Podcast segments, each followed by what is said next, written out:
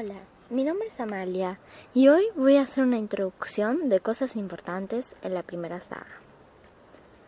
Lo primero es que desde generaciones los cuatro clanes se dividen en el territorio del bosque y esos cuatro clanes son conocidos como el clan del trueno, el clan del río, el clan del viento y el clan de las sombras.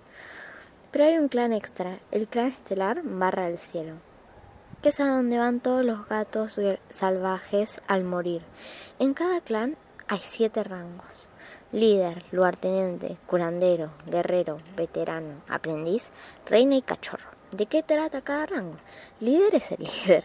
Lugarteniente es el, la mano derecha del líder. Curandero es el que cura a los heridos, guerrero es guerrero, veteranos son los que eh, están hace mucho tiempo en el clan y son muy viejitos. Aprendiz es el que todavía está aprendiendo técnicas de caza y tal. Reina es la madre o la eh, alguna una gata al cuidado de otros cachorritos. Y cachorro es el que todavía es muy chiquitito para ser aprendiz. Todavía está maternidad.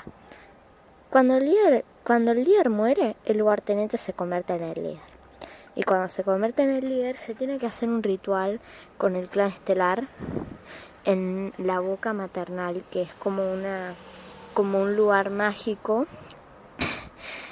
con el clan estelar, para que le den sus nueve vidas y su nuevo nombre.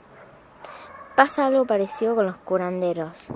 Solo ellos lo saben. Es un ritual con todos los curanderos de cada clan y lo único que se sabe es que reciben poderes del clan estelar y pueden leer las estrellas como mensajes y también tienen sueños proféticos. Los líderes y lugartenientes también tienen sueños proféticos, los demás no. Cuando un aprendiz termina su entrenamiento hay que hacer una ceremonia para renombrarlo. Gracias por escuchar mi podcast. Si tenés ganas de comentarme o preguntarme algo, puedes eh, ir a mi Instagram y vas a poder ahí comentarme.